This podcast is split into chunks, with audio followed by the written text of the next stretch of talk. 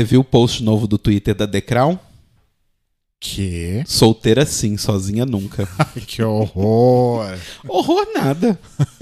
o marido dela era rico, a família dele destruiu a Grécia, uma, um- uma das destruições da, da história da Grécia. E ele era um nazista do caralho. Então foda-se, tem mais é que se fuder mesmo. Como se não bastasse tudo isso. né? Ele ainda era o Matt Smith, aqueles. Ai, que horror. Acho que essa é a pior parte, realmente. Bom, depois de duas semanas, né? Ai, sim.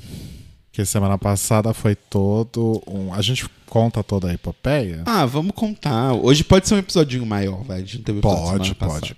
É, o que aconteceu foi o seguinte: na semana passada, ou seria retrasada? Enfim, na semana que teve o feriado da Páscoa, do, do, do, da- do, do- Da sexta-feira da do. Sexta-feira Santa, né? Na É. sexta-feira da paixão. Mas as pessoas chamam de Sexta-feira Santa também. Ah, é? Aham. Ah, tá. É, que é quando Jesus morre, né? Isso, é o dia que Jesus morre. E aí falam que ele ressuscitou em três dias, só que se você contar depois da sexta, sábado e domingo é dois. Mas Exato. enfim. Contam Eu a sempre- sexta. Porque isso não faz. Isso é uma coisa também, gente. O Rodrigo tinha essa mania quando a gente ia se encontrar. Ah, inclusive era uma piada. Porque era tipo assim, era terça. A gente tava conversando na terça-feira. E a gente ia se ver na sexta-feira, no sábado. Só que ele não contava a terça e não contava o sábado. Aí Uhum. ele falava, ai, faltam só três dias pra gente se ver. Eu falei, não. Sim, porque a Não. terça, terça já acabou, né? Você A tem que gente contar está- ou o dia que você tá, e aí você não conta o dia que chega, Não, mas ou então, o dia que chega e não conta o que você tá. Mas olha só, é que a terça, que era o dia onde a gente estava, a gente já estava vivendo a terça, então não contava. Ai, o sábado a gente já ia estar se vendo, então não conta também. Então eram três dias. É, então. Mas aí a contagem da morte de Jesus de três dias é tipo essa. Que é a, a mesma lógica da Bíblia, né? Eu, como bom cristão, a louca. Ok. Enfim, tá. De- de- deixa eu contar a história. Não, não me interrompe de novo, a louca. É... então, é, a semana do feriado, desse feriado aí, pra mim foi uma semana muito boa, porque aqui em São Paulo a gente teve aquela coisa de antecipar feriados por conta da pandemia, né? Numa tentativa frustrada de fazer as pessoas ficarem em casa, elas fizeram o quê? Foram pra praia. Exato. Enfim, não sei quem achou que isso ia dar certo. Mas é a empresa O onde eu, Dória. a empresa onde eu trabalho, ela optou por antecipar alguns feriados apenas, né? Porque muitos clientes não iam antecipar, então antecipou só dois. Então, naquela semana eu trabalhei só na segunda e na quarta. Terça, quinta e sexta foram feriados para mim.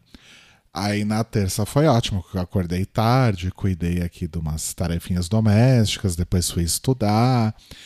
E na quinta eu fiz ah, algumas coisas de faxina que a gente não fazia há muito tempo.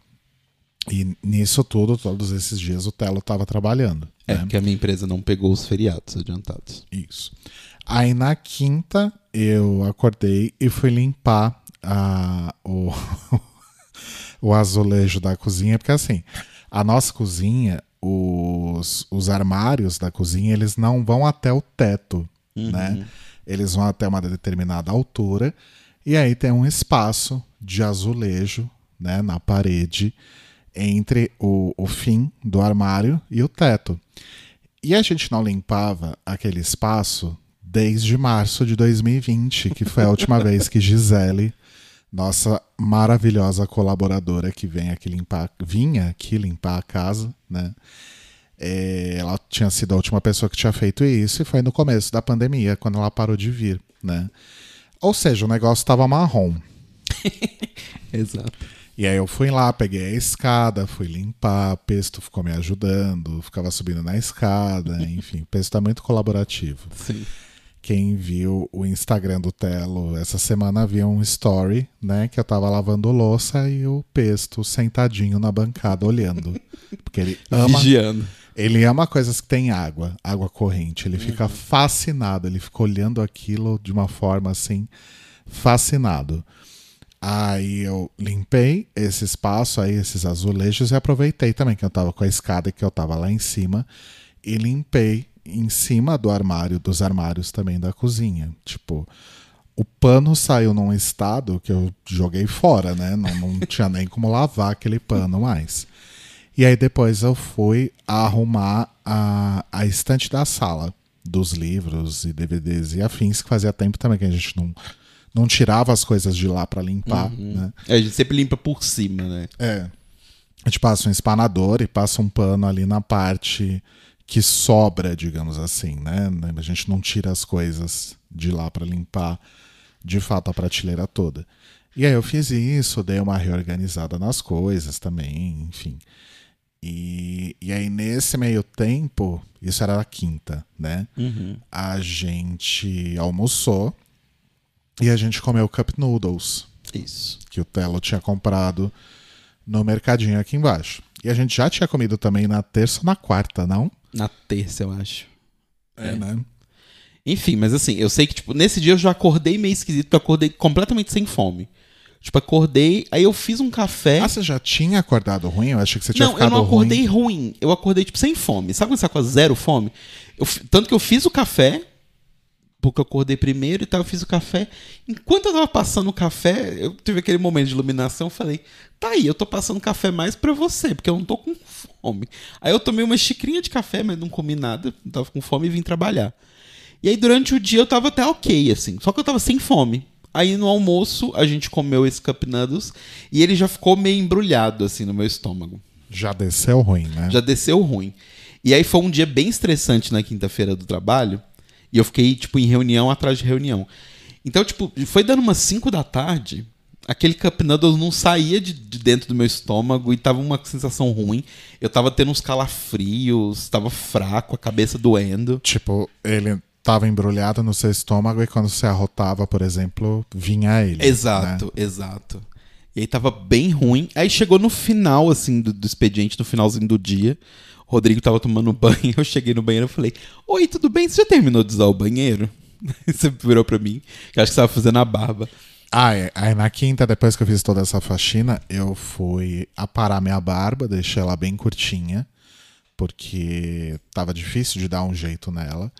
E aí depois disso eu fui assistir um vídeo também de, de umas coisas que eu precisava estudar. E aí, nesse momento que eu saí do banheiro, rolou isso. O Telo chegou, ah, você já terminou? Eu já. Ah tá, porque eu preciso vomitar. Você me dá licença que eu preciso vomitar. E aí, eu, tipo, aí eu tentei, mas não ia. Aí foi tudo. Eu fiz o triatlo, né? O famoso triatlo. Que é quando você faz xixi, faz, tem diarreia e vomita ao mesmo tempo. Foi ótimo. E fiquei todo cagado. E aí, tipo, quinta-feira à noite, eu já tava muito mal. Tipo, eu tava tendo calafrio, eu tava sentindo muito frio, eu tava meio febril. E aí a gente já tava, né, nesse momento, né, 2021, eu falei, pronto, tô com Covid. Pois é. Aí o que, que aconteceu? Na sexta, que foi o feriado de fato original e foi feriado pro Telo também. Ele acordou todo cagado, com febre. Aí eu dei é, de pirona pra ele e tal. E aí ele ficou na cama. A gente acho que a gente nem chegou a tomar café da manhã. Chegou a tomar café da manhã bem simplesinho, assim, né? Não eu comi lembro. bolacha só. Ah, é. Eu fui no mercado, comprei bolacha de água e sal, essas coisas que Ah, eu virei paulista mesmo, né? Eu tô falando bolacha. que pessoas com diarreia comem, né? E aí o Telo foi, é, foi deitar, né? Se cobriu, tal, tava com febre. E o que me deixou um pouco mais tranquilo em relação a essa coisa da Covid é que eu não tava sentindo nada. E assim, a gente tá em contato direto 24 horas por dia, a gente dorme na mesma cama, a gente troca fluidos, enfim. Então, se um pegar, O outro automaticamente pegou. o outro vai pegar também. E eu não tava sentindo absolutamente nada até aquele momento. Aí vem uma coisa que eu não te contei. Ih, É, não tava sentindo nada.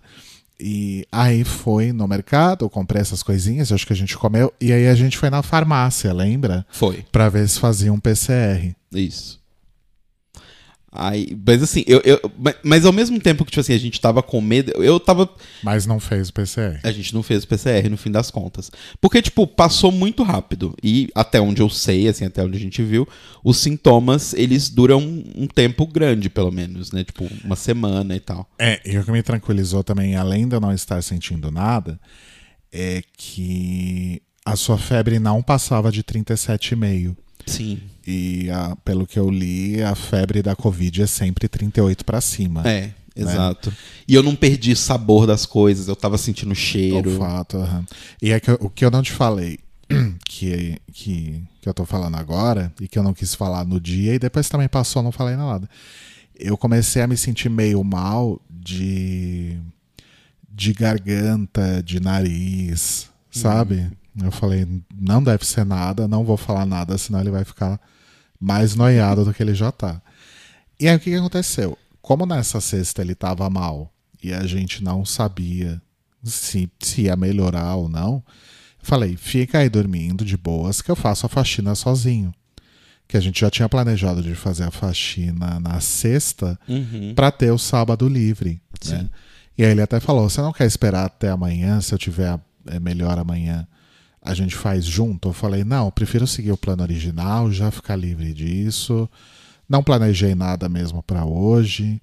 Então eu faço aqui sozinho, fica tranquilo. Aí eu comecei a fazer, fui fazendo a faxina sozinho. E aí eu comecei, tipo, duas da tarde, terminei oito da noite. Que foi mais ou menos a hora que o Telo levantou da cama e falou: Ah, tô começando a me sentir um pouco melhor. Uhum. Né? Sim. E aí, como eu estava acabado da faxina e ele ainda não estava se sentindo bem, a gente falou: bom, nem vamos gravar essa semana, então uhum. fica para a semana que vem. Sim. Até porque a gente estava fazendo algo durante a semana passada que a gente não tinha terminado, Exato. mas já terminamos e a gente queria muito falar sobre isso aqui. Exato. Né? Mas aí, no fim das contas, no sábado mesmo você já acordou super bem. É, no sábado já acordei bem, acordei sem febre. Tipo, tava com um pouquinho de resfriado, assim, de, de, nariz e tal, mas realmente nada das outras coisas, sabe? E a diarreia foi passando. Então, tipo, eu falei, é bom. Se foi Covid, né? Passou, assim, você foi assintomático, basicamente, e os meus sintomas foram fraquíssimos, então. Ah, eu duvido que tenha sido Covid, mo. Eu acho que foi alguma virosezinha que você que bateu mais forte em você porque talvez o Cup Noodles não, não bateu bem ou você já estava debilitado de alguma outra coisa. Uhum. mas isso é uma coisa que eu tenho observado.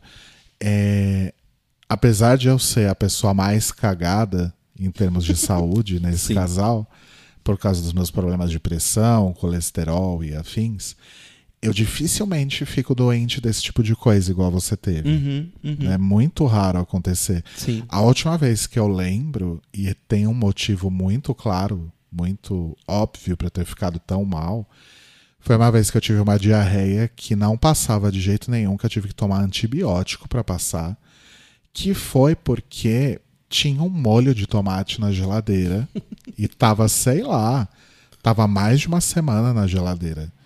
E eu pensei, ah, tá na geladeira, tá ótimo, vou fazer aqui um macarrão, né? E o molho com certeza tava podre já. É. E aí alguma bactéria oportunista se instalou no meu intestino e eu fiquei umas duas semanas com diarreia, assim, de Sim. ter que ir no médico e tomar antibiótico. Agora, fora isso, eu não lembro a última vez que eu tive uma febre, por é, exemplo. É, então, mas isso é, mas isso é uma coisa nossa, do tipo, você costuma ter mais coisinhas de saúde pequenas, assim, do tipo. Você fica mais resfriadinho, tipo, do nariz ficar um pouco ruim, garganta ficar um pouco ruim, você ficar um pouco zonzo um dia, um pouco zonzo outro dia. Mas são sempre coisas pequenas que passam em um dia. Eu demoro a ficar doente, mas quando eu fico, é tipo, parece que passou um caminhão em cima de mim. Exato. E me deixou no meio fio. E por falar em caminhão que passou em cima da gente, é. A gente está gravando esse episódio no sábado às sete da noite. Acabou de dar sete da noite aqui. Sim. É, a gente não gravou na sexta porque, enfim, o Telo trabalhou até um, um pouquinho a mais. Eu estava fazendo uma mix aqui e a gente não queria correr para fazer esse episódio. Então a gente deixou para hoje. Só que sábado é, acaba sendo o único dia que a gente consegue dormir um pouco mais apesar dos gatos acordarem a gente de manhã, né? Exato. Como eles fazem também durante a semana. Mas o que, que a gente faz no sábado? A gente acorda na hora que eles acordam a gente, vai lá, põe comida, dá uma atenção ali pra eles, volta pra cama e tenta dormir. Isso. Geralmente, ou a gente não consegue dormir, ou a gente dorme só um pouquinho. Uhum. E aí já levanta. E aí o que, que aconteceu hoje? Hoje a gente fez esse processo e aí não conseguia dormir, não conseguia dormir, não conseguia dormir. Aí era tipo umas 10 e meia. A gente já tava quase naquele ponto do tipo, ok, vamos assumir pra gente mesmo que a gente não vai conseguir dormir mais. Até porque o vizinho, o vizinho filha da puta Sim. do andar de cima, resolveu que seria legal usar uma furadeira e bater uns pregos às nove da manhã De um sábado. de um Exato. sábado. Enfim. E aí a gente já tava quase desistindo, mas aí o Carbonara finalmente parou de gritar e veio pra cama. Aí o Rodrigo falou: ah, vou aproveitar que ele veio, vamos tentar dormir meia horinha. tá bom, vamos dormir meia horinha.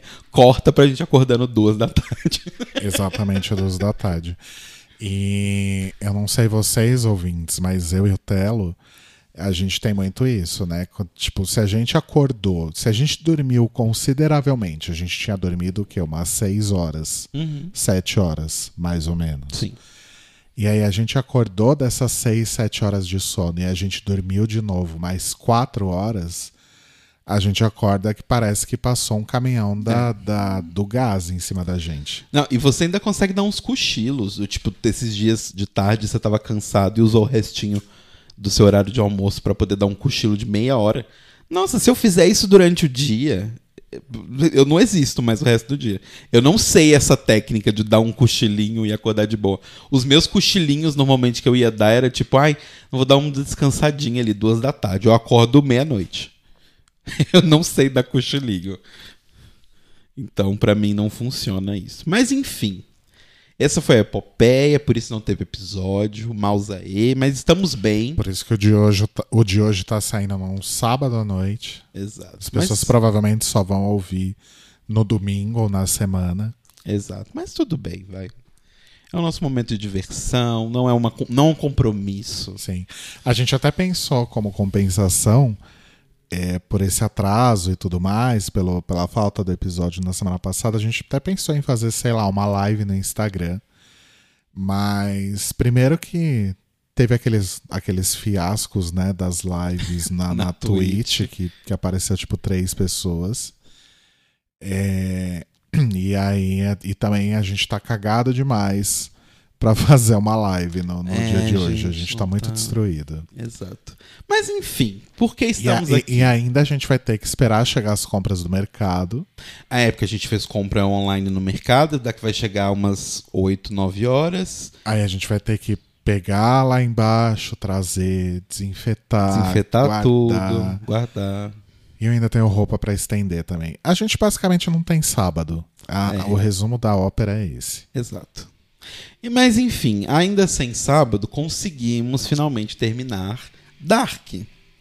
Que começamos a ver aí há, um- há um- há pouco tempo atrás, é bem atrasados. Acho que a gente viu tudo em duas semanas, não foi? Foi meio que isso. Foi bem rapidinho que a gente viu. Mas, enfim, o que, que você achou de Dark? Olha, é, eu gostei muito. Eu consegui entender o, o furor Aham. na época, né? Porque é, a série é de 2017 ou 2018? Ah, não sei. Mas por Eu, aí. eu sei que terminou no, em 2020, né? Uhum. A última temporada foi em 2020. E, nossa, é, muita gente falando bem e tal. Rolou toda uma, uma comoção na época e eu consegui entender por quê.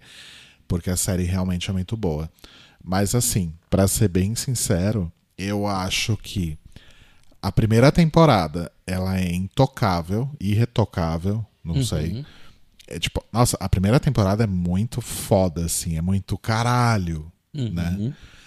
Aí, a segunda também tem um ritmo legal, mas ela começa a se complicar um pouco mais, mas ainda assim dá pra acompanhar, mas eu acho que ela não tem tanto impacto Uhum. quanto a, a primeira.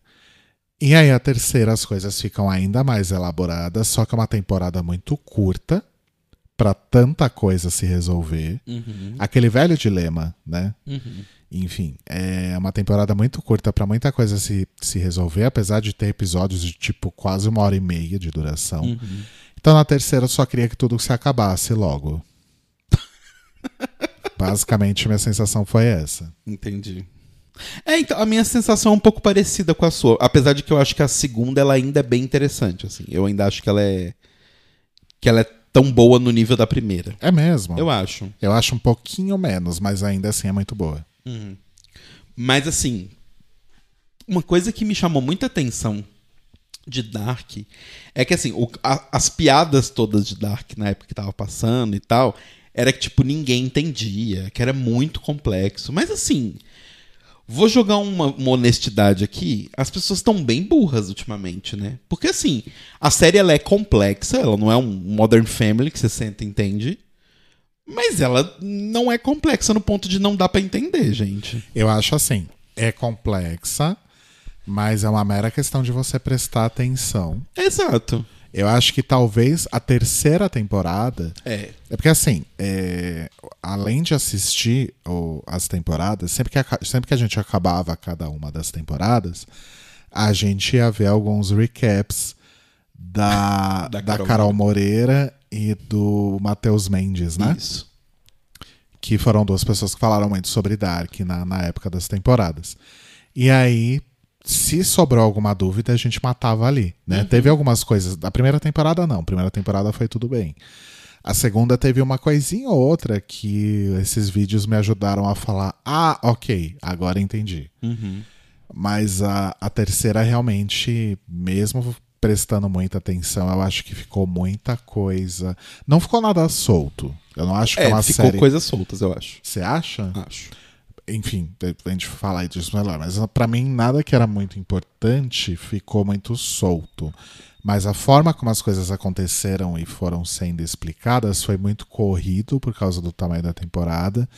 E isso causou uma certa confusão, Uhum. entendeu? Uhum. É, Depois de ver esses vídeos, o que pra mim tinha parecido ponta solta se resolveu. Uhum. Mas pra você, aparentemente, não.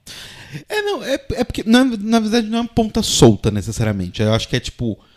É coisas que, se eles já tinham tudo tão planejadinho, porque no trailer da segunda temporada dá a entender que tudo tá bem planejado. Tipo, eles sabiam que iam ser três temporadas, né? Então, tipo, teoricamente era uma coisa muito amarradinha. Só que, por exemplo, pra uma coisa muito amarradinha, tem uns plots que pra mim estão completamente perdidos. Do tipo, o plot da Bernadette. Tá completamente solto e perdido. Então, mas é que o plot da Bernadette era, ele era, não era nem secundário, né? Ele era Mas o, então, mas o lance é o seguinte: o que me irrita dessas séries de mistério é você ficar empurrando que isso aqui é o mistério, e aí no final das contas isso não tem importância nenhuma, sabe? Sei lá, eu, eu achei que é um tempo perdido de tela que podia ser feito pra poder justamente outras coisas que foram corridas não serem tão corridas. Entendi. Mas pra mim, a Bernadette, o lance lá do, do policial, Clownsen, da segunda temporada. O do olho? Não, o outro policial. Ah, aquele que. É, né? Ele, o negócio do ele- irmão. Ele foi esquecido no churrasco, tipo, né? aquilo não tem absolutamente nada Nossa, a ver com nada.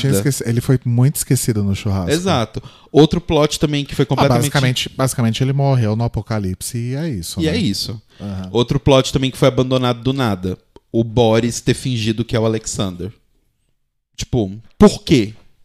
Ah, porque ele fez um negócio, aí ele fala pro Bartosz, tipo, ai, não foi de propósito, foi um É, acidente. aparentemente ele matou alguém, né? Tá, mas assim. E aí? Uhum. Foi tipo duas temporadas desse mistério pra na terceira virar. Ah, é só isso. É tipo. Entendi. Ah, gente, pra que, que vocês ficaram alimentando isso então, sabe? A mesma coisa, o, o personagem que aparece na terceira temporada, que é o filho da, da Marta e do Jonas, né? Exato. Enfim, parecia um personagem assim super importante e pelo canon, né, pela história, ele realmente era muito importante, mas dentro da narrativa não, né? É, dentro da narrativa ele é nada. Ele é tipo. Ele é, um, ele é, ele é literalmente um plot device.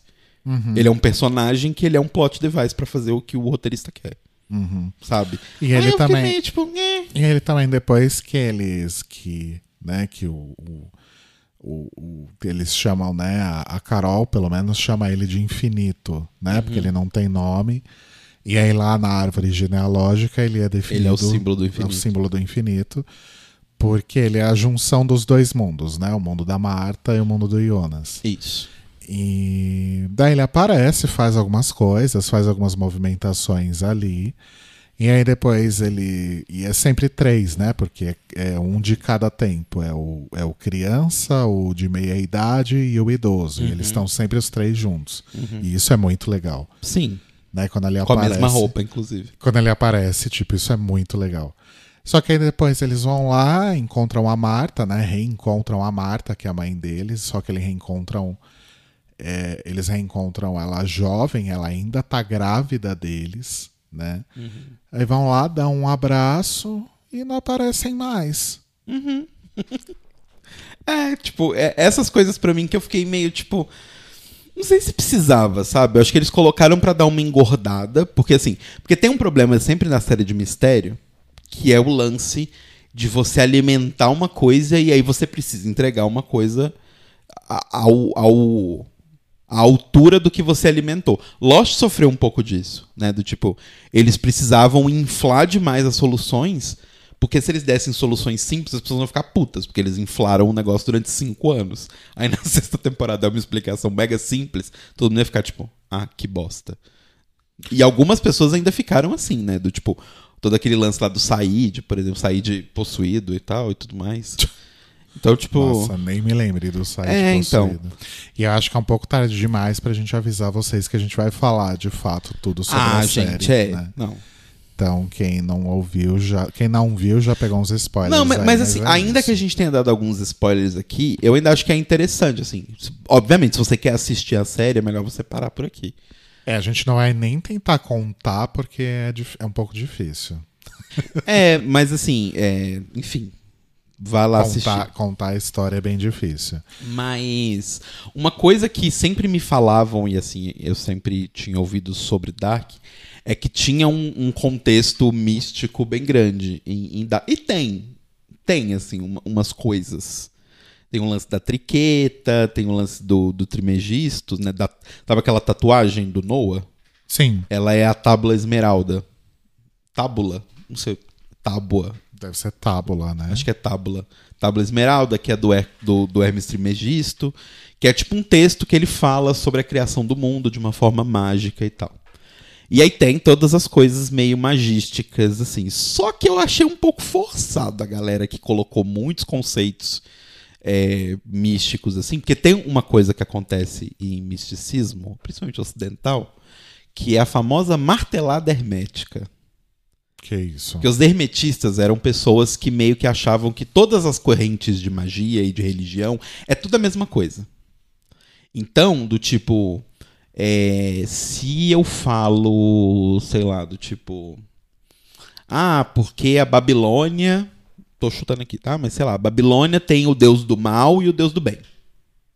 Ou, não, sei lá, melhor ainda, vamos pegar, sei lá, Zoroastrismo, que tem o, o, o, o Demiurgo, que é o deus do mal, que é o deus do Velho Testamento, e o deus, deus legal, que é o deus do Novo Testamento.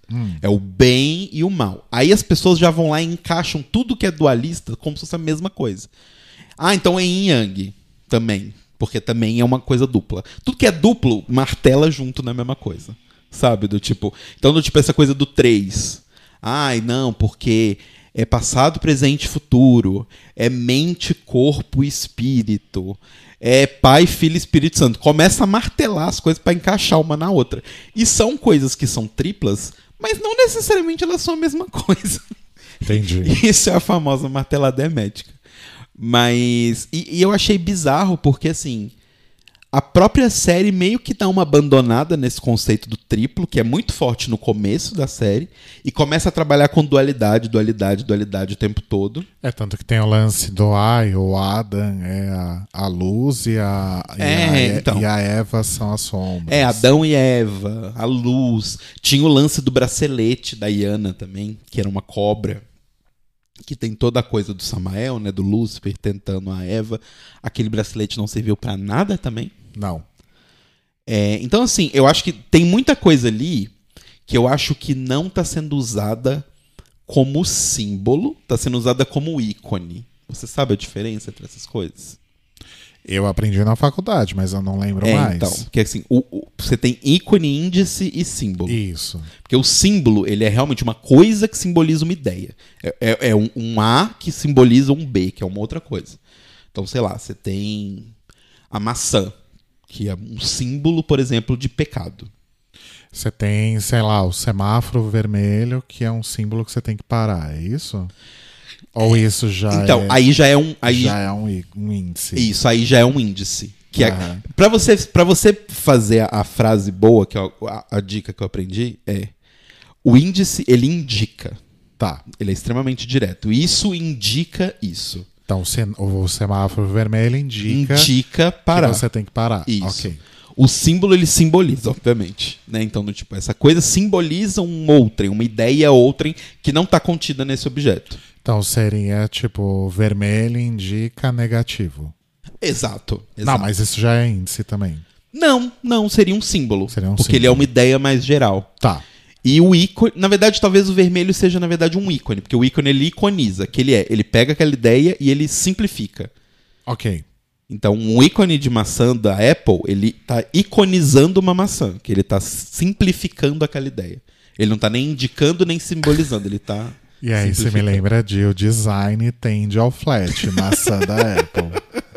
Exato. Mas enfim, é... por que eu tô falando disso? Porque Tá. você estava explicando. Então, é, e aí eu acho que a- muitas pessoas viram esse contexto místico na série e tentaram ler uma coisa ali profunda. E eu acho que tem, mas eu acho que as coisas na série são usadas muito mais como índice do que como ícones, do que, do que como símbolo, tá. sabe? Então, do tipo, o infinito, ele é realmente o infinito que eles estão querendo falar. A cobra do, do bracelete da Iana é realmente a cobra da e Eva. É tudo muito óbvio, sabe? Do tipo, a triqueta também, que é tipo o passado, o presente e o futuro coexistindo e tal. Então, do tipo, eu acho que eles são bem, bem óbvios, assim, não tem uma coisa muito, meu Deus, profunda, um significado profundo. Por isso que eu, eu- eu não vejo necessariamente uma coisa muito, sei lá, profunda nessa análise mística que se pode fazer de Dark, assim, sabe? E eu acho que a série, ela varia muito no significado místico que ela quer dar, de acordo com o plot. Por isso que eu tô falando, tipo, num momento que eles precisam, tudo é dual. No momento em que eles não precisam, tudo é tríplice. Sabe? É, Fica muito variando entre essas duas coisas. E eu fiquei tipo, hum, ok, tá. Não sei se as pessoas estão lendo demais aqui, sabe? Eu acho que talvez seja mais uma inspiração como referência do que o significado oculto. Tudo Entendi. Concordo super. Concordo super. Mas. Mas enfim, eu também gostei da série, assim. Eu, eu acho que quando ela insere o lance de, de dimensões paralelas, não precisava.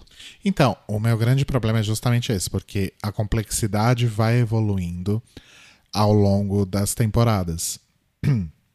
E talvez por isso que eu acho que a primeira temporada ela é tão incrível, porque ela não é complexa, só que quando as coisas acontecem, você fica caralho, sabe?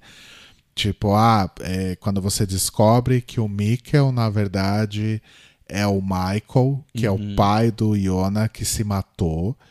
E aí você vê que o Iona tá pegando a Marta, que na verdade é, Que é tia, tia dele. dele. né? E aí ele não pode, ele via, ele consegue viajar para 86 e ele quer trazer o Mikkel de volta, mas aí um cara esquisito convence ele a não fazer isso, porque senão ele não vai nascer. E lá na frente você descobre que esse cara esquisito é ele mais velho. Então é, é muito impacto, sabe? São Sim. coisas simples de entender, mas que são muito impactantes. Aí no final. E assim, na primeira temporada eles só conseguem viajar no tempo usando o artefato Ou na caverna. ou na caverna, né? No buraco de minhoca que tem na caverna. E ainda assim, só existem duas possibilidades. Ou é, só existem três linhas temporais que eles podem ir, cada uma delas separada por 33 anos. Que né? também é a idade de Jesus Cristo. Ai, pronto. É, enfim. Martelada hermética. Enfim. E aí, no final dessa primeira temporada, então, o Jonas vai pro futuro pela primeira vez. Ele quebra esse, esse, é, essa limitação, né? Uhum. E ele vai pro futuro pela primeira vez e a gente descobre, então, que o apocalipse realmente aconteceu e que ficou tudo cagado, Uhum. né? Beleza, então a primeira temporada termina assim e termina num cliffhanger muito bom, Uhum. né? E aí, na segunda temporada, começa a ter essa coisa também da interação com o futuro. Até aí tudo bem, né? E aí a gente começa a ver, por exemplo, a, a Elizabeth, que foi uma das únicas pessoas que sobreviveu, a gente vê ela lá velha, né? E ela era uma. É, e- criança. e, na segunda ainda. temporada eles introduzem é, não só os três tempos originais, né? Mas eles também introduzem um tempo mais do futuro e um tempo mais do passado. Isso, que é 1921. Isso, né? 1921 e 1952. É, 52. Não. É, de 2019 pra 52. Ah, ok. Ou 53 se você estiver em 2020. Tem isso também, né? Porque conforme eles andam, É. O outro ano também anda. o outro ano também anda. Aí já começa a ficar um É, pouco dis- difícil. É, então, a distância entre eles é sempre 33, anos. Aí no final da terceira temporada, é, o, o Adam aparece como que do nada. E, tem, e isso me irritava um pouco também, as pessoas meio que aparecendo que do nada. E aí você tinha que ficar rastreando aonde aquela pessoa estava, de onde ela veio, porque começa a ficar uma coisa tudo muito mágica, né? E, e começa, Que não, e não era assim na primeira é, temporada. e começa a perder a questão da regra. É. Porque a- o negócio te apresentou uma regra. Só que a partir do momento que ele te fala que, ah, mas é porque ela viajou no tempo e apareceu ali nesse momento. Então qualquer coisa pode acontecer. Que é a mesma coisa que acontecia com a Cláudia também, né? A Cláudia Exato. também se materializava nos lugares assim, do nada. Uhum. E aí, no final dessa segunda temporada, o Adam aparece, mata a Marta. E aí aparece uma Marta de outra linha. A Marta de Franja. A A famosa Ma- Marta de a Franja. famosa Marta de franja. Aí eu falei, ah, não, gente, cansei. Cansei. Aí eu já entrei na terceira temporada meio de, de bode, De bode. sabe? É, então. E aí na terceira temporada eles introduzem esse lance dos dois mundos, né? O mundo 1 e o mundo 2. E depois, mais pro final da temporada, eles introduzem o lance das realidades coexistindo. O lance da bifurcação, É. isso também fiquei puto. Então, mas esse da bifurcação é o que eu acho que faria sentido. Porque, assim, na, no na minha visão, eles estão contando uma história de viagem no tempo. Né? E aí, quando você pensa em viagem no tempo e, e os paradoxos que existem, pra mim, o único sentido que faz não é ter uma segunda realidade, mas ter várias realidades. Porque a cada momento decisivo que acontece, a, a realidade se bifurca sabe? Então, do tipo, esse da bifurcação eu acho que fazia sentido ele, ele no lugar do- dos dois mundos. Sabe? Entendi. Pra mim faria sentido, por exemplo, sei lá, se no final eles descobrissem que tinha, sei lá, pra continuar na coisa acabar ali na martelada, se fosse 33 mundos que eles descobrissem no final, porque cada um, cada decisão que eles fizeram foi abrindo, abrindo, abrindo, abrindo, abrindo as coisas. Então você tem o primeiro mundo e 32 que saíram desse mundo por decisões. E aí eles teriam que caçar essas decisões. Que momento que a gente fez essa decisão que fez isso partir? Ah, foi isso. Aí beleza, a gente fazendo isso, a gente já elimina dois mundos ali. E aí vai indo até eles chegarem nesse uno original, entre aspas. Sim. Porque, porque isso faz sentido. Os dois mundos não faz sentido. Eu também acho. E esse lance da bifurcação, ele é de fato melhor explicado mais no final, né? Que é a história lá de da a Cláudia simplesmente teve um insight, né? Enfim, Mas já passou. mas já passou. E aí, nesse meio tempo, a gente vê o Jonas jovem morrendo. Isso.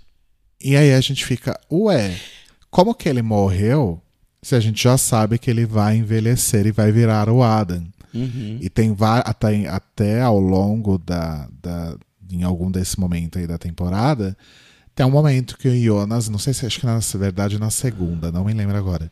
Mas o Jonas tenta se matar e o tempo não deixa. O, o, o Noah aparece magicamente para explicar para ele Uhum.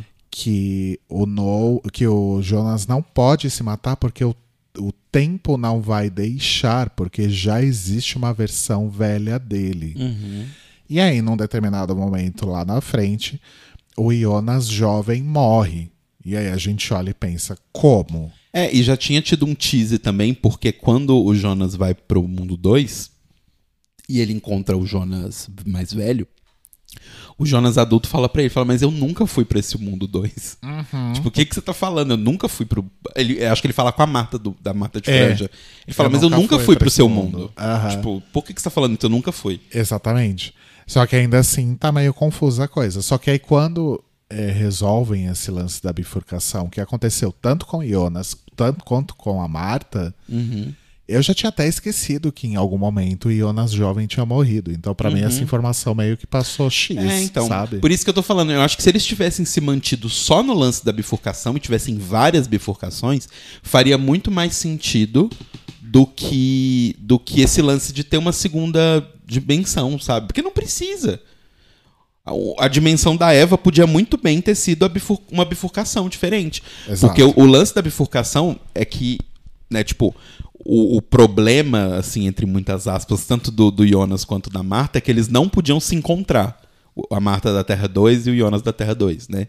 Porque quando eles se encontram, sempre gera o mundo em que os dois morrem. Eles têm que não se encontrar, porque aí ela vira a Eva e ele vira o Adão e tal. Só que, tipo, isso seria. Não precisaria de Terra 2. Sabe? Seria muito mais facilmente resolvido com a bifurcação. E a bifurcação faz super sentido. Do tipo, por exemplo, esse momento que o Jonas tentou se matar. Em um mundo, ele não conseguiu se matar, porque ele não pode se matar, porque ele já existe mais velho. Em outro mundo, ele se matou, e aí nesse outro mundo não existe Adam. Entendeu? Aham. Pra mim faria muito mais sentido se eles fizessem assim. Porque se você pensar a forma como a série apresentou o tempo pra gente até então, era assim que funcionava, Sim. né? Porque, por exemplo, se é- essa, você citou essa cena do, do, do Jonas vendo o, o Michael, o, o, o Mikkel criança. O outro Jonas podia muito bem virar pra ele e falar assim: você não vai conseguir resgatar ele. Porque você já existe. Se você já existe e vai resgatar ele, você- não tem como, entendeu? Porque você deixaria de existir. Então, porque assim, a série lida com paradoxo o tempo todo, mas o paradoxo dela ainda é um paradoxo controlado. Que é do tipo, as coisas são bizarras, tipo, uma filha ser mãe da própria filha, mas ao mesmo tempo elas são coisas cíclicas. Então, se você pensar que tá tudo acontecendo cíclico, funciona. Agora, uma coisa assim do tipo, o Jonas resgatar o Mikkel. Não poderia acontecer porque quebra os- a coisa cíclica. Porque aí ele nunca teria nascido. Se ele nunca nasceu, como que ele salvou ele mesmo? Né? E aí depois tem um momento que a gente descobre que na verdade foi o próprio Jonas que fez o Mikkel voltar no tempo pra garantir que ele fosse existir, Exato. né? Que é o que faz muito mais sentido. Agora, uma outra coisa que me irrita bastante é. Primeiro, essa coisa das pessoas magicamente aparecerem nos lugares. É, em determinados momentos, essas aparições elas são explicadas, acho que principalmente as da Cláudia e do, do Jonas. Mas o que me irrita também é a quantidade de recorrência do seguinte plot. Ah, eu fui mandado aqui para fazer tal coisa. É, e aí alguém vira e fala: Pois é, mas quem te mandou aqui te enganou. Isso acontece o tempo todo e é chato, do tipo, ahá, pegadinha do malandro, a gente te mandou isso aqui pra fazer isso, Sim. mas na verdade era aquilo. Até porque um diferencial que eu achei da série, que é um diferencial no geral para séries de mistério, e que eu achei muito legal na primeira e até a metade da segunda, é que a maioria das pessoas da série não mente. As pessoas não mentem umas pras outras. Do tipo, o Adam claramente podia mentir pro Jonas e fingir até o final que ele não é o Jonas. E aí o Jonas só no futuro ia perceber que ele ia virar o Adam. Sabe? Aham. Ele, ele não precisava falar a verdade. Então, quando ele falou a verdade, eu falei, nossa, do tipo, realmente. E aí eu fui lembrar nos outros episódios antigos, e realmente as pessoas nessa série não mentem. Do tipo, elas falam. O que os personagens falam é a realidade. Só que aí começa, depois da metade da segunda temporada, começa isso, do tipo, ah, fulano tá te enganando, fulano tá te enganando, fulano tá te enganando, fulano tá te enganando. E aí vira tipo, ai, gente, sabe? Vocês não estavam usando esse recurso e agora vocês estão usando ele em todos os episódios. Mas um dos recursos interessantes desse de te enganei pra fazer uma coisa é, achando que você. Te enganei para você achar que você vai voltar para tal lugar fazer tal coisa, mas na verdade meu objetivo é que você faça outra. Dessa categoria, o que mais me deixou assim impactado foi saber que o Michael só se matou porque o Jonas voltou no tempo para convencê-lo a não se matar. Sim. Porque o Michael nunca tinha pensado em se matar. Ele só pensa quando ele vê o Jonas falando que ele não deveria fazer isso. Uhum. Isso foi bem foda. É, e esse é o clássico dos. dos do, do, do- é, o, é o clássico de destino, né? Édipo é isso. Tanto o Édipo quanto o pai do Édipo fogem de um, de um, de um destino que eles tinham dramático. E por fugir, eles justamente causam o destino dramático que eles teriam. E eu acho que nessa mesma categoria também entra essa questão do Jonas ajudar o Mikkel a voltar no tempo, sendo que era tudo o que ele queria que não acontecesse. Uhum, Né? uhum, exato. É que é muito legal, que é tipo. Isso tem em Harry Potter também, né? Do tipo. No terceiro livro lá, que tem a viagem no tempo. O Harry fica o tempo todo no livro aprendendo a fazer o patrono, aprendendo a fazer o patrono, aprendendo a fazer o patrono e não conseguindo, não conseguindo, não conseguindo. E aí no final, ele só consegue fazer o patrono porque ele já tinha feito o patrono e viu o que ele tinha feito. Então se ele viu o que ele tinha feito, ele sabia que ele podia fazer e faz. Sabe? Essas coisas de, de, de paradoxo das coisas. E uma coisa que, eu, que eu, eu tenho muito interesse, mas eu tava procurando pelos canais que falam de Dark e ninguém fez. Mas eu queria muito fazer a linha do tempo dos objetos da série. Do tipo, o relógio. A, a pulseira é simples, a pulseira ela não viaja tanto, mas o relógio, a correntinha de, de, de São Cristóvão, O relógio eu realmente não entendi os muito. aparatos, as pokebola. Os aparatos também. As pokebolas acho que eu nem ligo, porque já virou É, Já festa, tava na bagunça. é. todo mundo viaja pra onde quer, a hora que quer, enfim. Uhum. Agora os aparatos, que os aparatos existiam poucos, né? Sim, Existiam dois. sim. E, e o relógio da Charlotte também, eu não, eu não, não consigo nem pensar. é, na- então na- eu fiquei curioso nisso, de fazer uma linha do tempo dos, dos, dos objetos, assim. Mas, mas acho que o problema da série foi isso. Eles mas, tentaram. deve, mas deve ter isso na internet. É, deve ter. Mas, tipo, eles tentaram complexificar demais um negócio que não precisava. Já tava interessante no nível de complexidade do começo, sabe? Eu acho que se eles fizessem, talvez, as, a, a, a linha é, e as famílias se entrelaçarem mais, né? Porque no final tem até muita gente que tá fora do, do, do ciclo, né? Que a gente vê, que é tipo... A, a, Re- a Regina não tá no ciclo, a própria Cláudia não tá no ciclo, né? A Hannah não tá no ciclo, a Catarina e tal. Então isso eu acho que seria mais legal, assim, do tipo, eles. Eles trabalharem mais nessa primeira regra que eles apresentaram, ao invés de ficar enfiando mais regras. Isso eu acho que é no geral pra toda a série de mistério, né? Tipo, sei lá, é Fringe. Porque Fringe é muito parecido com, com Dark em certos pontos, assim. Porque Fringe era o contrário. Fringe, desde o começo, era focado no lance de dimensões paralelas. E aí depois eles começam a mexer com o tempo. E tipo assim, gente, vocês já têm uma regra que funciona. Não enfia mais regra, sabe? Trabalha dentro da regra que vocês têm. Nossa, Fringe foi uma decepção as últimas temporadas, Sim. né? Fica muito ruim depois. Fica muito ruim depois. E a primeira e a segunda, a terceira, acho que a terceira também era boa, né?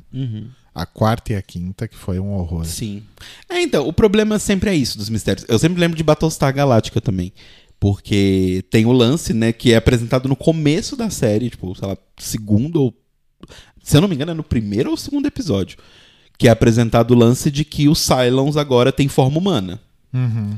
E aí eles te falam que uma Cylon chama número 8 e a outra chama número 6. Aí você fala, ok, então existe uma contagem serial aí, então tem uma- um número de Cylons, né? E aí, tipo, lá na, na terceira temporada, o plot todo da terceira temporada, ou é da quarta? Enfim, não lembro, mas mais pra frente. O plot é que tem cinco Cylons ainda que ninguém sabe quem são. E aí toda a coisa de descobrir quem são eles. Só que aí, tipo, eles fazem uma coisa tão do tipo, meu Deus, temos que descobrir. Que aí na hora que você descobre, você fica tipo, ah, tá. Entendi. Sabe? Tipo, ah, ok. Mas voltando a Dark, é... enfim, eu acho que esse lance realmente do, do ciclo, basicamente quem se fode e que não tá no ciclo são as pessoas que acabam. Não necessariamente, né? Eu ia falar que são as pessoas que acabam se deslocando no seu tempo e, tem, e, cri, e criando famílias nesse tempo. Mas não faz sentido, porque a Hannah também criou família fora do tempo dela e ela não estava no ciclo, né? Não, ela não tá. O que eu acho estranho ela não estar. Porque basicamente. Porque a é... Cia e o, o Jonas estão no ciclo. Que são os filhos dela. É. É, porque é, quem mais se fodeu no ciclo foi justamente a família Nielsen. o Uric, principalmente, o... da coitada. Nossa, a o Uric só se fode. A história do Uric é muito triste, porque ele volta de 2019 para 1953. 53. E ele fica preso lá, né? Porque ele tenta matar o, o, o Helga. Uhum. E aí ele é preso e aí ele envelhece no passado, né? Sim. E aí em 86, que é quando ele era adolescente, na verdade, ele já está velho. Uhum. E a, a Caterina, que é a esposa dele, tinha viajado para tentar achar ele e, e o Mikkel e ela vai tentar resgatá-lo, né, do, do hospício para que finalmente ele possa ir embora. Só que nesse meio tempo ela é assassinada pela própria mãe. Exato. a, nossa, a história do Rick, aquela cena que, que os adolescentes voltaram para 86, pro, que o Bartosz levou os adolescentes, Sim. né? Incluindo fi, outros filhos do, do Ulrich levou eles para 86 para mostrar que realmente aquela máquina do tempo funcionava. E é justamente o momento que está passando o carro de polícia que está levando o Ulrich preso de novo, e ele vê o Magnus, ele vê a Marta, ele vê os outros filhos dele ali em 86 como eles eram.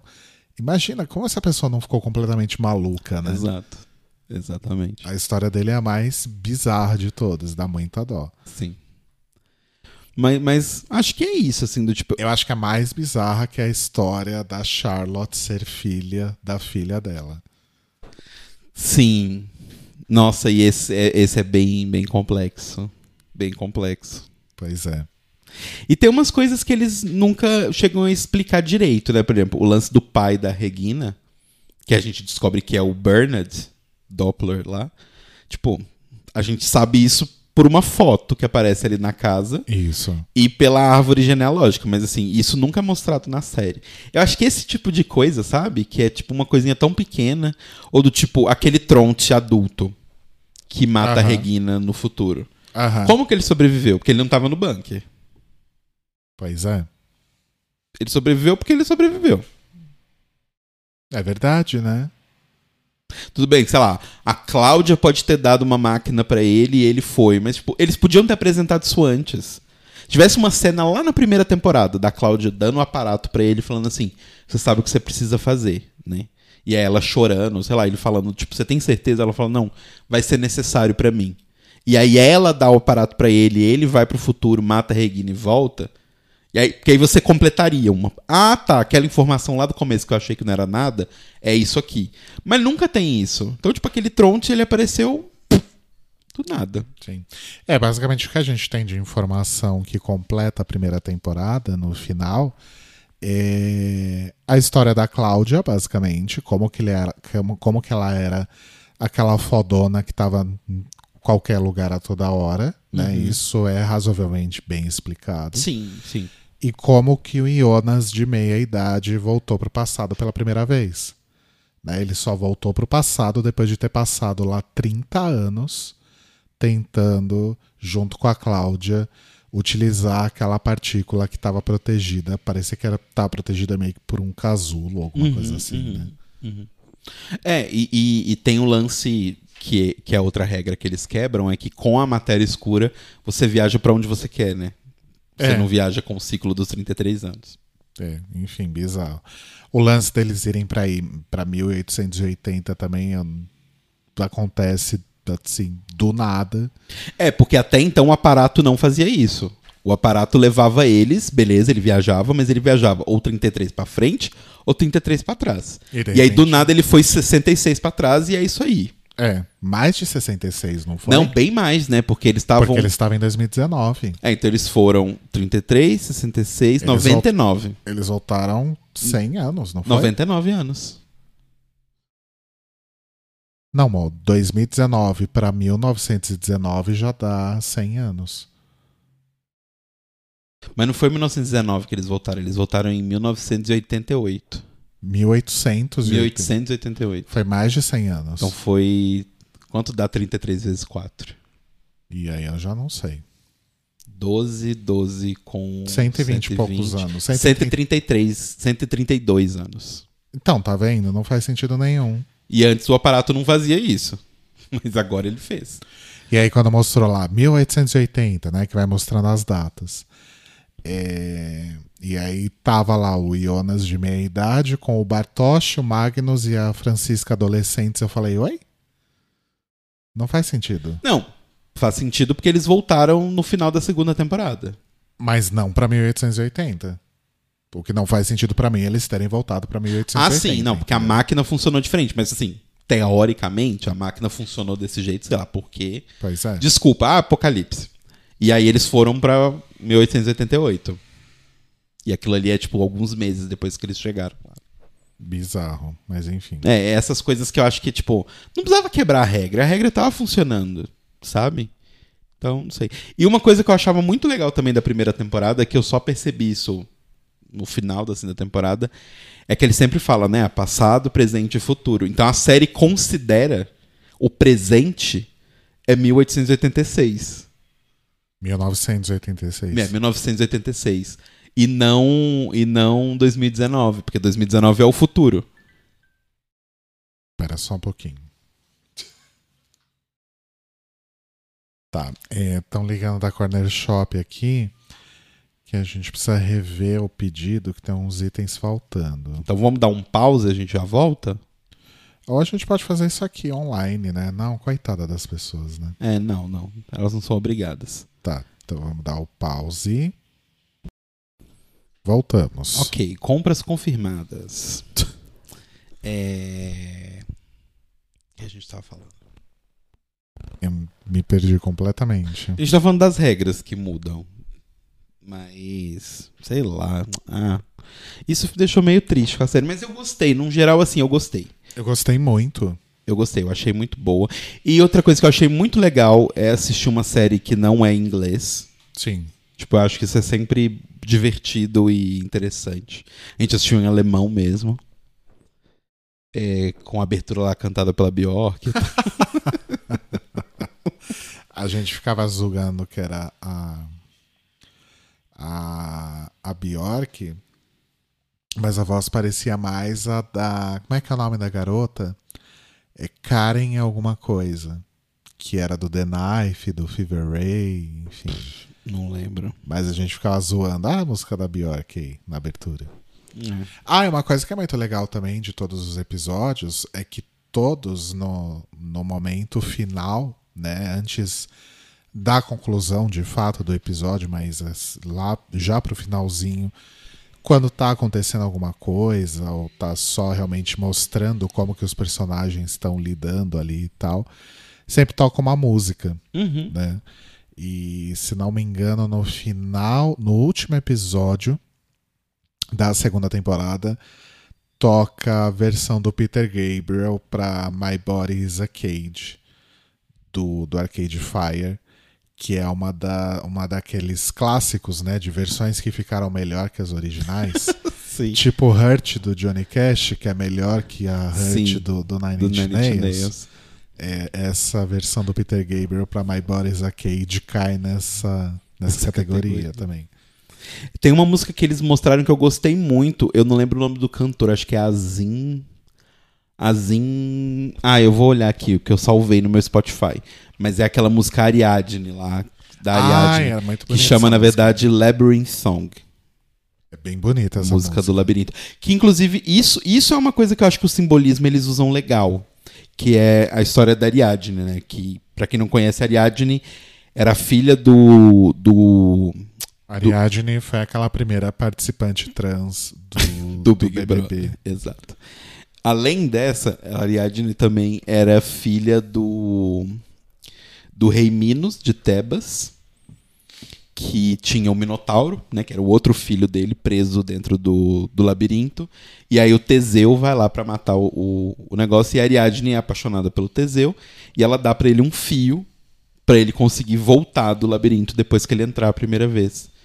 Então tem essa, essa temática do fio de Ariadne tá na série toda. E Sim. umas coisas muito pequenas até, do tipo. Principalmente na primeira temporada, né? Que Sim. tem a, a Marta fazendo a peça.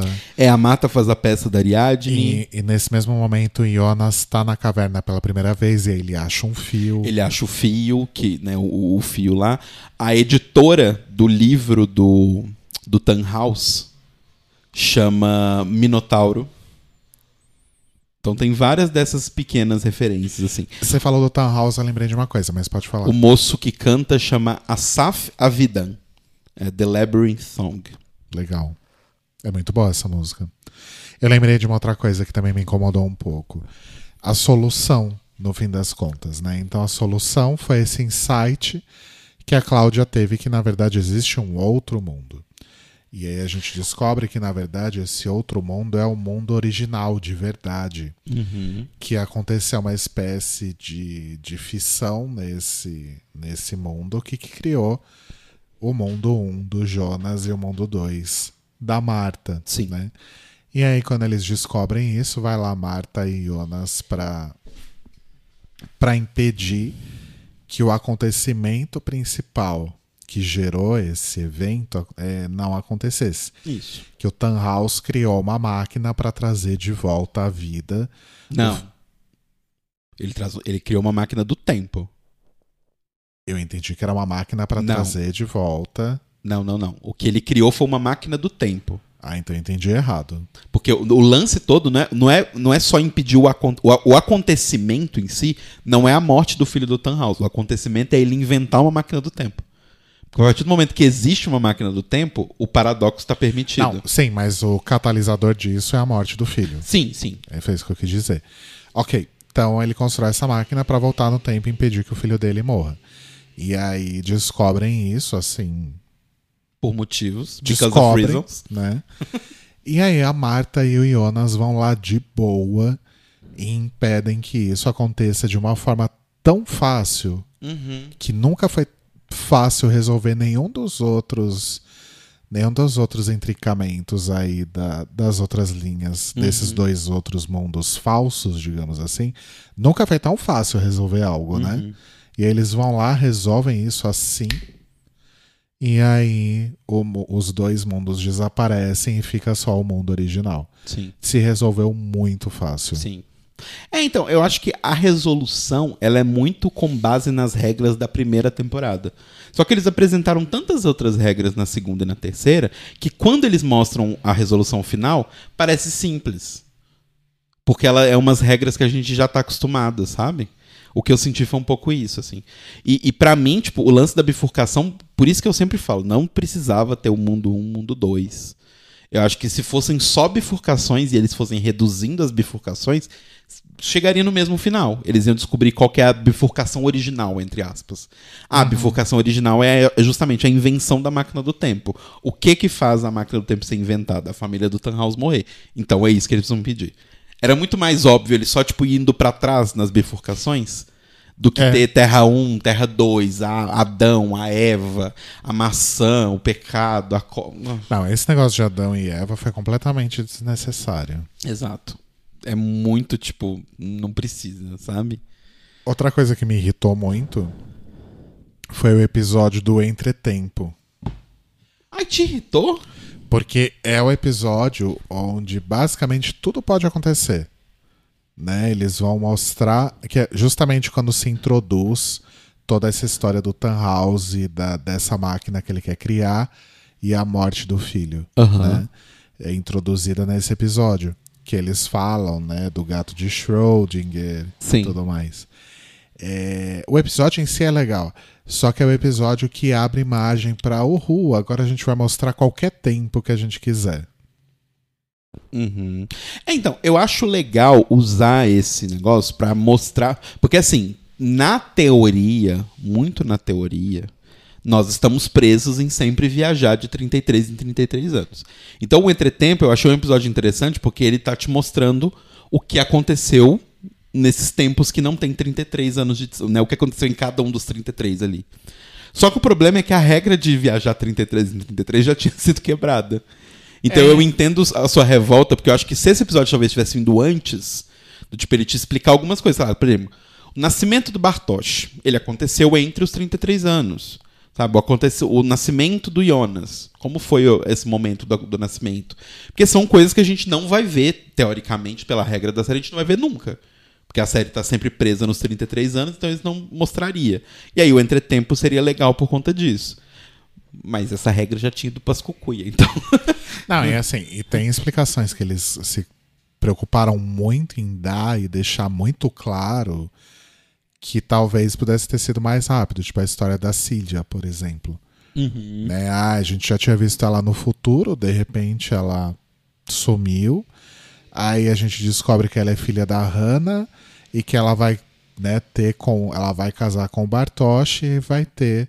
O Noah e o no, Não lembro o nome original do Noah agora. É Tomo.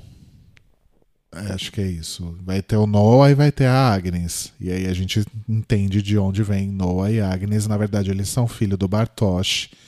E isso também é bem mind-blowing. Uhum. Mas leva muito tempo para explicar isso. E já tinha ficado meio claro. É, né? é, eu acho que às vezes eles, eles tratam as pessoas às vezes como meio burras, assim, do tipo.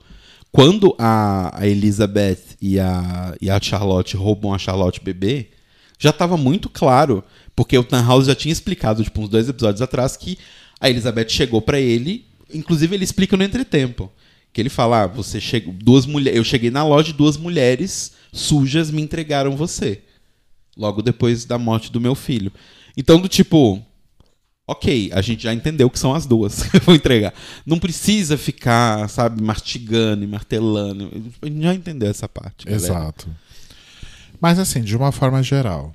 De... Ah, e tem uma outra coisa que eu achei podre. Conta. Eles no túnel do tempo lá, do, do o, o túnel Ai, de luz. O, o poltergeist, né? Nunca precisou. Sabe por que, que não, eu não gostei? Eu vou ser bem sincero, eu não gostei por conta dos efeitos visuais. Porque, assim, uma coisa que eu achei muito bonita sempre no começo da série é o lance que eles usam de espelho na abertura. Sim. Né? Isso tá desde o começo da série. Até por isso também que eu nem implico muito. Quer dizer, eu impliquei bastante, mas assim, eu até entendo o lance dos mundos paralelos, porque isso é uma estética que eles usam desde o primeiro episódio e na abertura do espelho e tal. Só que assim, quando eles chegaram ali no, no, no buraco dos Sequimundos lá e eles acharam a parede fechada, na minha cabeça de designer e, e, e que as pessoas que trabalham com produção visual, o que, que eu imaginei que ia acontecer? Quando o Tannhaus ligasse a máquina, que é logo ali em cima de onde eles estavam, ia tipo. Um, a, imagina que você tá vendo a parede fechada. Uhum. E aí imagina que abrem dois espelhos refletindo a, o, o, caminho que você tá.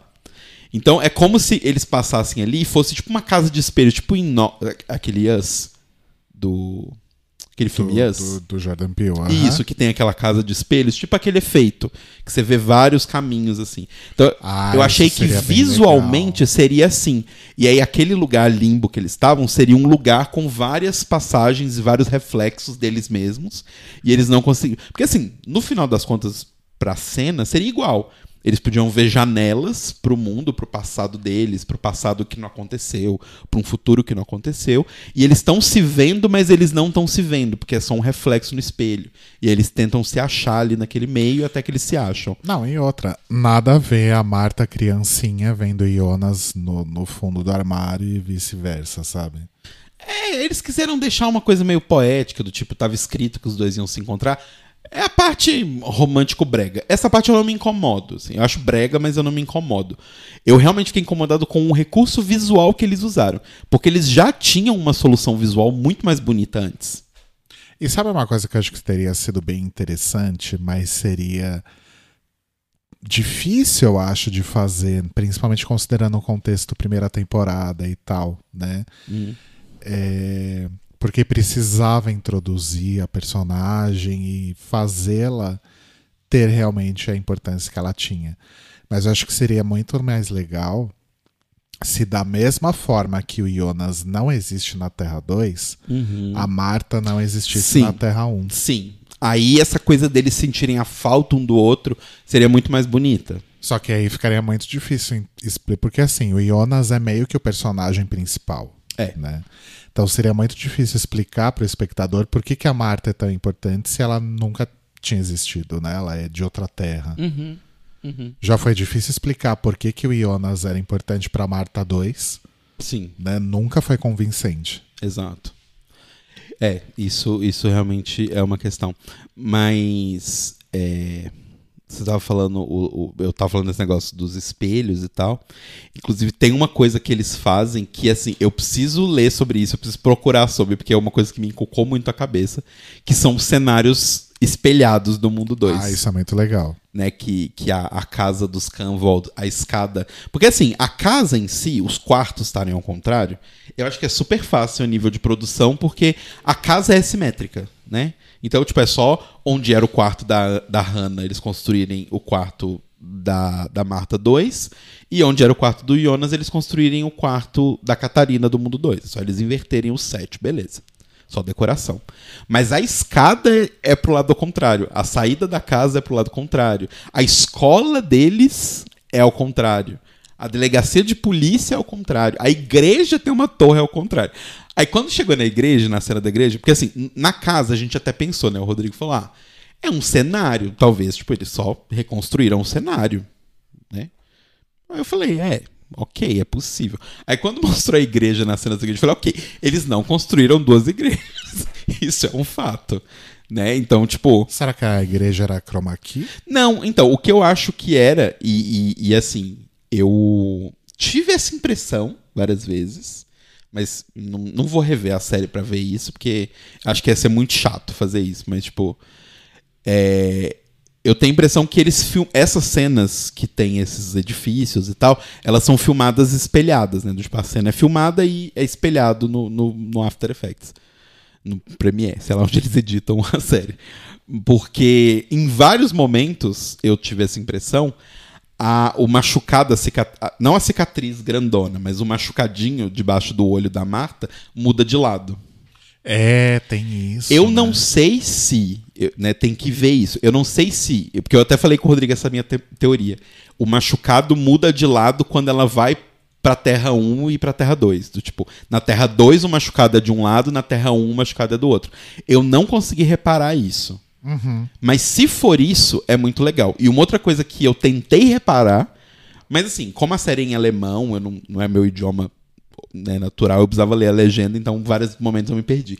Mas quando eles estavam no mundo 2 e as coisas eram invertidas, eu sempre tentava ver se os personagens eram canhotos ou destros.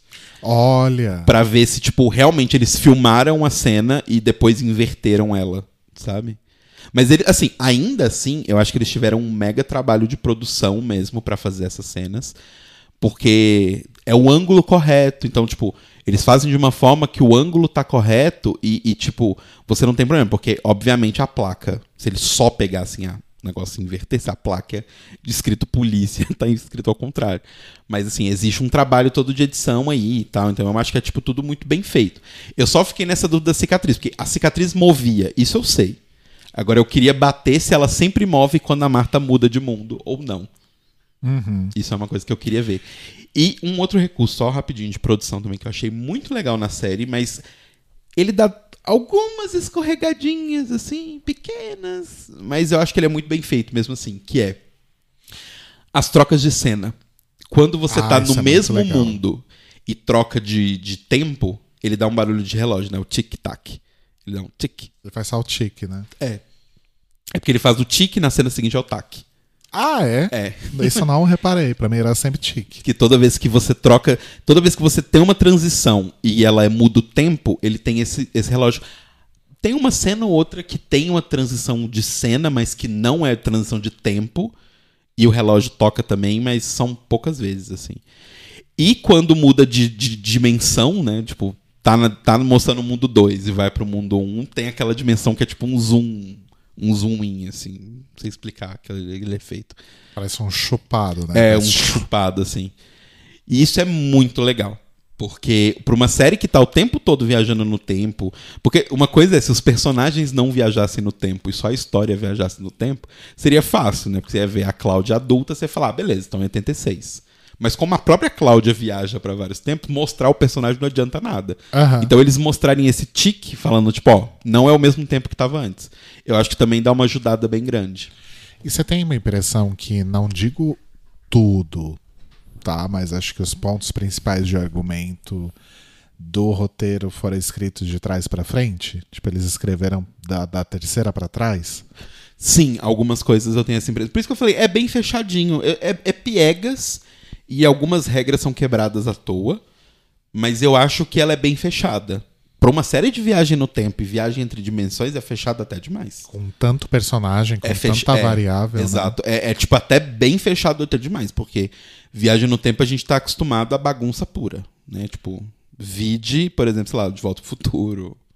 Ah, De Volta para o Futuro não é bagunçado. O que não existe em De Volta para o Futuro é paradoxo. É, Não existe paradoxo você algum. muda a realidade toda, né?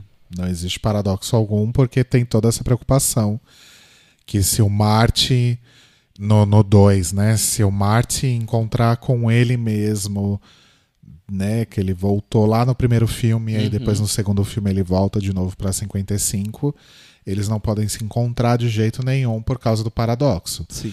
Em Dark, foda-se, tipo, às vezes a mesma pessoa Três versões dela estão lá no mesmo tempo e elas se encontram as Exato. três. E tá ela, tudo tipo, bem. ela de uma semana no futuro tá ali junto com ela ao mesmo tempo. E tá de tudo boa. jóia. É. né? Não vai explodir nada. Sim. Mas é porque Dark pressupõe isso, né? Como eles estão no loop, tipo, tanto faz. O que acontece dentro do loop, tanto faz desde que o loop seja mantido. Uhum. Então. E eu acho que é, um- é, uma- é um tipo de é o tipo de viagem no tempo que eu mais gosto, esse meio do destino. assim, Tipo, a coisa já aconteceu. Você não tem como mudar porque ela já aconteceu. Se você tentar mudar, justamente você tentar mudar é o que faz ela acontecer. Exato. Então, isso eu acho muito, muito legal. Mas é, é uma série muito boa, gente. Sim. Eu, A gente já deu spoiler de tudo, mas se você ainda tá aqui, assista. eu realmente consigo concordar com todo mundo que achou maravilhoso, porque realmente é muito boa. Sim. Aliás, de 1880 a 2056, qual a nota que você dá para Dark? Ah, eu acho que eu dou um 2019, assim. Eu também. Não é tipo, meu Deus, perfeita a série. A gente falou alguns problemas aqui. Mas, num geral, e, e é como eu falei, pensando que é uma série sobre viagem no tempo da Netflix, tinha tudo pra ser uma bomba. E não é. Sabe? É, é muito bem feitinho, é muito bem escrito. Design de produção é maravilhoso. Sabe? Os, os figurinos são incríveis. As coisinhas, os detalhinhos que mudam de cada mundo pra cada mundo é muito legal. Então, eu para mim é uma nota bem alta. Só não é perfeito, mas é uma nota É. bem alta. Também concordo. E chove o tempo todo. E chove o tempo todo. E as pessoas na Alemanha tomam chuva, né? Elas não. Elas... É. Guarda-chuva? Foda-se. Outra O que que é me- um guarda-chuva? Outra coisa que me deixa curioso também é por que Winden, né, que era uma cidadezinha de bosta, e por que que tem uma usina nuclear numa cidadezinha tão de bosta assim. Mas Ué, ok. porque você vai, você vai. Energia nuclear não era uma coisa 100% segura. Principalmente depois do, que- do, né, de tudo que aconteceu ali nos anos 70, 60 e tal. Então, dos testes E nucleares. Chernobyl também. É, não, Chernobyl é depois, mas assim, nos anos 60 e anos 70, é. Beleza, estamos pesquisando É para verdade, fazer né? energia A- elétrica. A, a, a usina é construída em 50 e pouco, não é isso? Exato, é porque, tipo assim. Ah, não, vamos fazer energia elétrica. Mas a principal função da, da energia atômica naquela época era a Guerra Fria, né? As pessoas precisam fazer bombas. Uhum. E aí você não vai fazer uma usina nuclear que pode explodir a qualquer segundo no Berlim. centro de Berlim. Você vai construir naquele buraco ali que não tem ninguém. Aquela cidadezinha de merda, né? E outra coisa também é que a, a população de Winden se resumia basicamente só as famílias que estão nesse rolê todo, né? Exato. Ninguém mais. As outras pessoas foda-se, assim. Ah, e sabe um outro personagem também que fica meio nada a ver assim? O pai do Eric Oberdorf. Ah, mas ele também não tinha importância alguma. Mas, né? eu achei, mas eu achei muito engraçado, que é tipo o Uri que vai lá, né? Pra tentar descobrir sobre o Mikkel. E aí ele puxa um negócio lá de um esgoto lá da estufa da galera. Sai, tipo, um pacote que é do tipo Fernandinho Beiramar, sabe? Fernandinho Beiramar teria inveja daquele carregamento. E aí o Uri, que é policial, vira e fala: Não tem nada a ver com o? Ele, não. Ah, então beleza, foda-se. Aham. Sou policial, mas não vou te prender por tráfico de droga, não. Foda-se, segue aí a sua vida. Ai, gente. Vende droga na escola que tá de boa. Tá, tá tudo bem. Só quero achar meu filho. Exato. Quem nunca, né? Ah, mas foi isso. Foi muito Agora a bom. gente precisa achar uma série nova de mistério. Uma série nova era all, né? Porque agora a gente voltou a estar sem nada para Sim, assistir. mas a gente podia focar numa série de mistério. Eu, eu pensei um tempo te, te sugerir aquela The Away, mas as pessoas falam. The Away é mais divisivo do que Dark. As pessoas. Tem gente que, tipo, odiou. É mesmo. E tem gente que fala que é, tipo, Away na, na terra, Deus no céu, sabe? No, tipo, Nossa. E aí, como é muito divisivo, eu não sei se eu quero assistir uma temporada, uma uma série de quatro temporadas, que foi cancelada, não tem nenhum final. Ah, então não. É, sabe? Do Não. tipo. A não ser que fosse, tipo, muito incrível, eu ia querer ver pelo menos. Se, pra- disse- se dissesse que são quatro temporadas, se fosse cinco ou seis, mas tem o final, eu assistiria. Mas série que acabou sem final, eu não acho que vale a pena. É. Mas enfim, gente, sugiram pra gente aí nas- no, no- no- no nosso Twitter, no nosso Instagram, séries de mistério. É, séries nessa pegada, assim, pode ser antiga, pode ser recente. Tamo aí disponível. Fa- agora é a vez de vocês fazerem o desafio pra gente, né? A gente faz os, verdade. os desafios um pro outro, mas o pessoal que ouve pode desafiar a gente também. Então, o meu Instagram e Twitter é Leite Cruz. E o meu Instagram e Twitter é Telo Caeto. Isso. E. Não sei por que a gente tá falando isso. Quem tá ouvindo esse podcast com certeza conhece a gente nas redes Ah, às sociais. vezes não vai saber, vai que caiu alguém aqui desavisado. É, e se vocês querem que a gente tente fazer lives no Instagram, porque na Twitch foi um grande fracasso, avisem a gente também. É, mandem é, inbox, menção, ou vão lá nos nossos últimos posts e comentem em Instagram. ok, ok. É isso, então, muito cuidado para não transar com a sua tia. Exato. E como diz a Lady Gaga, né? My biggest enemy is me. Call 911.